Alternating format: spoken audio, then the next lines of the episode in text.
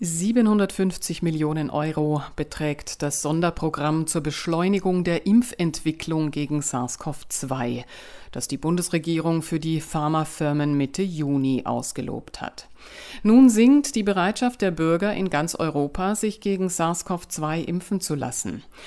Besondere Sorgen bereiten vielen Menschen mögliche Nebenwirkungen der Immunisierung. Zu Recht, meint Professor Sucharit Bhakti, deutscher Facharzt für Mikrobiologie und Infektionsepidemiologie, emeritierter Professor der Johannes Gutenberg Universität Mainz, der von 1991 bis 2012 Leiter des dortigen Instituts für medizinische Mikrobiologie und Hygiene war. Professor Bhakti hält etwa die Hälfte der von der Ständigen Impfkommission empfohlenen Impfungen für sehr wirksam und sinnvoll und hat selbst an Impfentwicklungen mitgearbeitet. Im Falle der Impfstoffentwicklung gegen SARS-CoV-2 regen sich bei ihm allerdings nicht nur Zweifel. Er befürchtet, dass die Wirkmechanismen dieser neuartigen Impfung weder vollständig getestet noch alle Risiken überhaupt bedacht wurden. Er ringt darum, mit den Kolleginnen und Kollegen in Austausch zu kommen und an die notwendigen Informationen zu gelangen.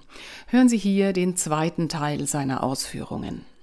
Diese Vorstellung, dass Antikörper schützen werden gegen eine Infektion, ist laienhaft. Denn der Schutz durch Antikörper ist nicht schwarz-weiß, ist nicht klar, sondern ist zahlenabhängig. Antikörper sind wie Soldaten, die stehen praktisch vor einer Zelle und verteidigen sie. Damit die Türen nicht angegriffen werden können von den Viren. Die Viren wollen mit ihren Händchen diese Tür aufmachen, die Soldaten binden die Händchen weg. Nun ist es doch völlig klar, dass wenn ausreichend Soldaten da sind, die Viren abgewehrt werden können, abgefangen werden können, wenn die Viren nicht in zu hoher Zahl da sind. Okay? Nach einer Impfung kommen die Soldaten nicht. Soldaten werden hergestellt durch den Impfstoff. Aber die Zahl der Soldaten geht zurück. Und zwar über die Zeit ziemlich rapide. Nach sechs Monaten haben sie nicht mehr genug Soldaten. Sie sind zwar da, aber in kleiner Zahl. Wenn jetzt das Virus kommt, werden die Soldaten überrannt. Das ist der Grund, weswegen so viele Impfungen aufgefrischt werden müssen. Mhm. Dass die Impfung also von Dauer schützen wird, ist ein Märchen. Erstens. Zweitens, wenn die Händchen der Viren sich verändert, wie es eigentlich fast immer ist, werden die Soldaten schwächer, sodass sie noch einfacher überrannt werden. Deswegen ist die Vorstellung, einen Impfstoff zu entwickeln, der die Zahl der Soldaten in die Höhe stellen lässt und dass man dann geschützt wird und dass dieser Schutz nachvollziehbar sein wird, wenn man Immunitätsnachweise macht, ist völlig irre. So. Aber mit der normalen Impfung äh, ist doch genau das vorgesehen. Und, ja, das, und deswegen ist die normale Impfung von vornherein Unsinn.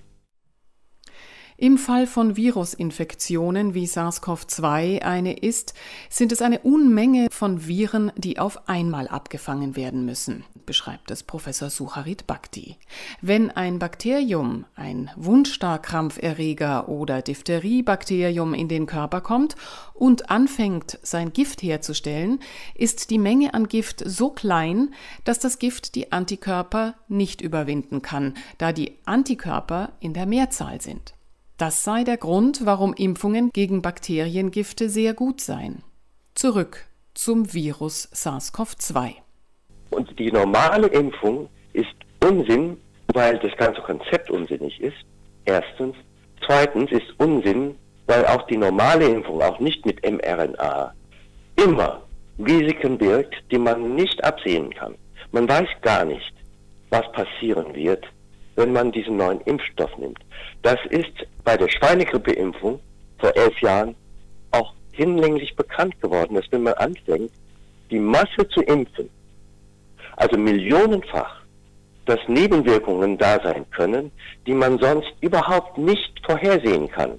Sie wissen ja von dieser Schweinegrippeimpfung, yeah. die wirklich eine Tragödie ge geworden ist, weil eine Erkrankung zutage getreten ist bei einem Impfstoff. Das war Smith Klein Beecham. Ja? Wir wissen, dass die WHO und überhaupt die ganze Welt gesagt hat, wir werden jetzt Millionen impfen, nicht? Und dass das auch passiert ist. Sie wissen, dass Deutschland 60 Millionen Impfstoffdosen gekauft hat, England 90 Millionen, Frankreich 90 Millionen, die wollten die gesamte Bevölkerung durchimpfen, genauso wie jetzt. Und sie haben ganz normalen Impfstoff genommen mit Verstärkern. Also in Europa mit Verstärken, in Amerika ohne Verstärker. Aber der neue Impfstoff gegen Covid ist mit Verstärker, das ist völlig klar. Und diese Verstärker, die bergen Risiken. So, was passiert ist bei der Schweinegrippeimpfung ist, dass eine Nebenwirkung aufgetaucht ist, was Tausende von Menschen, hauptsächlich Kinder und junge Erwachsene, betroffen hat. Und das war etwas wie die Schlafkrankheit. Narkolepsie. Und zwar deswegen, weil Antikörper gegen dieses Virus, nicht gegen die Händchen, sondern gegen andere Teile des Virus, die auch gleichzeitig produziert wurden, die reagierten mit Zellen im Gehirn und haben sie sie umgebracht. Und deswegen sind diese Menschen lebenslänglich im Prinzip in einer Art Schlafkrankheit. Tausende, weil Millionen geimpft wurden. Diese Impfnebenwirkung konnte man nicht überhaupt vorhersehen, weil nur ein kleiner Teil, im Prinzip einer von 10.000 Impflinge ist erkrankt. Aber da sie so viele Millionen geimpft haben, ja, sind dann über na, fast 2000 Menschen erkrankt und das hat also eine Prozesswelle eingeleitet und Schadensersatz in Milliardenhöhe. Und das war nur eine von vielen Nebenwirkungen, die diese Schweinegrippe-Impfung hervorgerufen hat. Dasselbe steht uns jetzt bevor, weil in dem Moment, in dem man Massenimpfungen durchführt mit einem neuen Impfstoff, der nicht geprüft werden kann, weil sie müssen sehr, sehr viele Leute impfen, bevor diese Nebenwirkungen überhaupt bekannt werden. Verstehen Sie? Mhm. Und so viele können sie gar nicht impfen, wenn sie innerhalb von sechs Monaten einen Impfstoff haben wollen und dann Millionen, wenn nicht Milliarden von Menschen geimpft werden sollen. Radio. München. München. Radio München. Ich will nicht streiten mit Wieler, mit Drosten. Ich will mit Ihnen diskutieren und fragen, Leute, habt ihr das bedacht? Sagt der Facharzt für Mikrobiologie und Infektionsepidemiologie Professor Sucharit Bhakti im folgenden Interview. Seine Sorgen bezüglich der Impfentwicklung sind groß, vermutlich größer als die Hoffnung, die weltweit in den neuen mRNA-Impfstoff gesetzt werden. Dabei hält Bhakti etwa die Hälfte aller Impfempfehlungen der STIKO für äußerst sinnvoll und erklärt das auch in seinen Beiträgen hier bei Radio München. Der neue Impfstoff mit RNA ist der gefährlichste Impfstoff überhaupt. Dass man diesen Impfstoff überhaupt zugelassen hat für die klinische Erprobung, ist sträflich. So, und warum? Ich sage Ihnen warum. Wenn ein Virusteil oder das Virus selbst hergestellt wird in Ihre Zelle, dann fällt immer Müll an. Und dieser Abfall wird vor die Tür gesetzt von der Zelle, sodass der Abfall gesehen wird von Killerlymphozyten. Mhm. Okay? Und dann kommen die Killerlymphozyten und versuchen die Zelle, die eigenen körpereigenen Zellen umzubringen, damit die Virusfabrik geschlossen wird. Okay? So. Diese mRNA ist nichts anderes als das Virusgen für die Händchen, ja, für den Arm mit den Händchen dran, die das Virus braucht, um die Türklinke anzupassen. Ist das okay, mhm. was ich sage? Wenn diese mRNA in Ihren Körper gespritzt wird, dann wird diese mRNA von Ihren Zellen aufgenommen.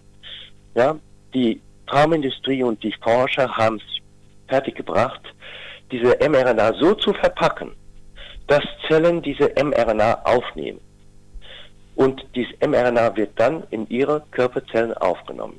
Welche Zellen das sind und wo, weiß niemand. Weil man weiß nicht, wo dieses mRNA hinkommt.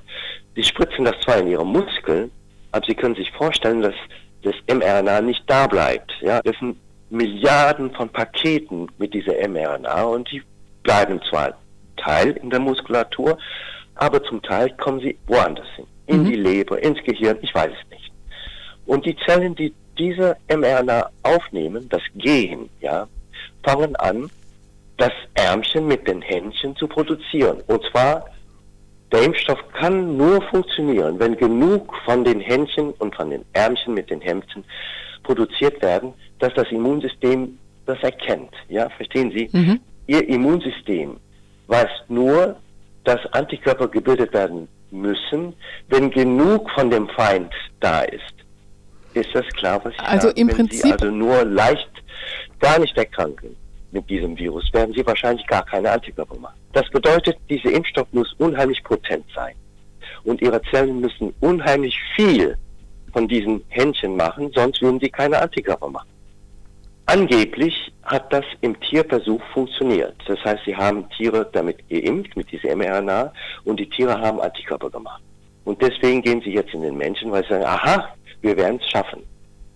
Aber gerade diese Aussage, dass wir es schaffen werden, ist höchst alarmierend, weil, was glauben Sie, wenn Sie genug Händchen und Ärmchen machen, dass das Immunsystem die Antikörper macht, glauben Sie nicht, dass Sie auch genug Müll produzieren, dass Ihre Killerzellen diesen Müll sehen werden.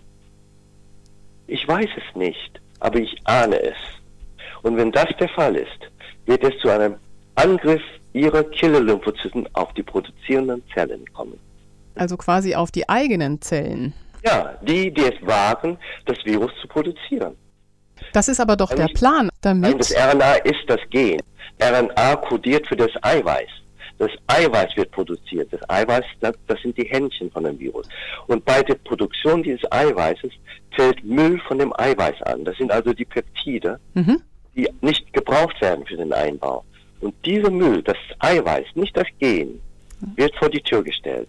Und der Müll von dem Eiweiß, der Abfall von dem Virusteil, das wird erkannt von den Killer-Lymphozyten. Die Killer-Lymphozyten erkennen nicht das mRNA.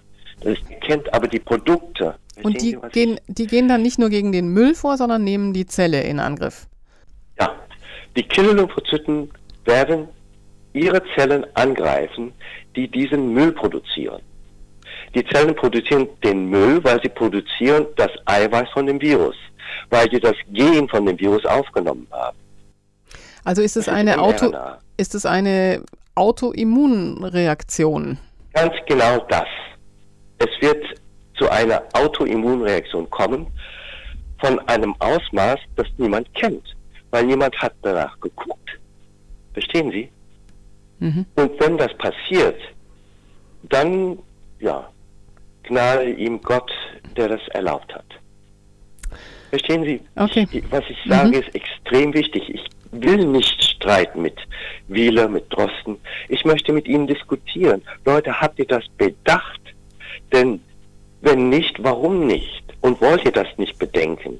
Denn wenn ihr das nicht tut, dann kann eine Katastrophe jetzt eintreten. Verstehen Sie, die Menschen sind im Augenblick Versuchstiere.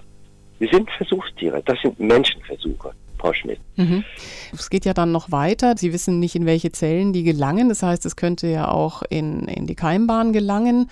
Nein, das, das weiß ich nicht. Das geht zu weit. Das ist mir auch egal. Wenn Ihre Leberzellen angegriffen werden, wenn Ihre Hirnzellen angegriffen das reicht mir. Das, das ist gefährlich genug. Wenn Ihre Herzzellen, Sie haben nicht dran gedacht, Frau Schmidt. Verstehen Sie, Sie haben nicht dran gedacht. Kann das Sie sein? Sie haben auch nicht dran gedacht, dass es Affen gibt, an denen man diese Versuche machen sollte, um zu sehen, ob das vielleicht eintreten kann. Da haben Sie jetzt dann auch die Tierschützer gegen sich. Aber natürlich, also, es muss irgendwie getestet werden, bevor man einen Menschenversuch startet. Das ist klar. Ja, es sind schon hunderte von Menschen, die dieses mRNA bekommen haben, Frau Schmidt. Hunderte. Und Tausende haben sich angemeldet als freiwillig. Ich meine, die können nicht aufgeklärt worden sein, weil niemand von diesen möglichen Nebenwirkungen weiß.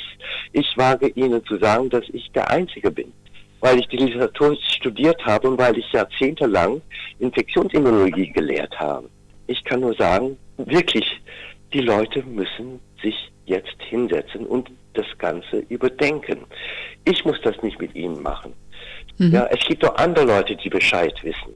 Aber warum sagen die nichts? Warum gibt es so wenige, die jetzt gegen diesen Impfstoff ihre Bedenken anmelden?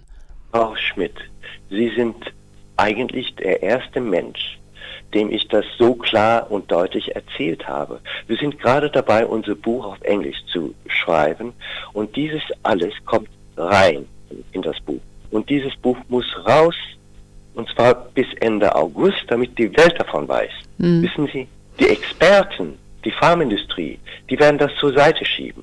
Die werden sagen, das stimmt alles nicht. Ich sage nicht, dass ich recht habe. Ich sage nur, wenn man das jetzt nicht diskutiert, sachlich, wissenschaftlich. Haben Sie denn Antworten bekommen aus den Forschungsinstituten? Ich habe äh, nicht an Sie geschrieben. Ich habe das Ganze, was ich Ihnen sage, überhaupt noch nicht zu Papier gebracht. Wir sind dabei, jetzt dabei, in diesen Tagen und Nächten. Okay. Und zwar möchte ich gerne diese Frage zur Debatte stellen für die Experten, dass sie sich das mal überlegen und überdenken.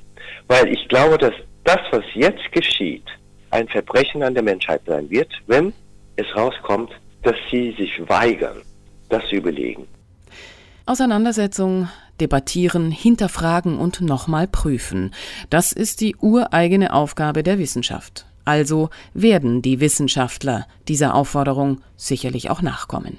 Sie hörten den dritten Teil eines Gesprächs mit Professor Sucharit Bhakti, deutscher Facharzt für Mikrobiologie und Infektionsepidemiologie, emeritierter Professor der Johannes Gutenberg Universität Mainz und er war von 1991 bis 2012 Leiter des dortigen Instituts für medizinische Mikrobiologie und Hygiene.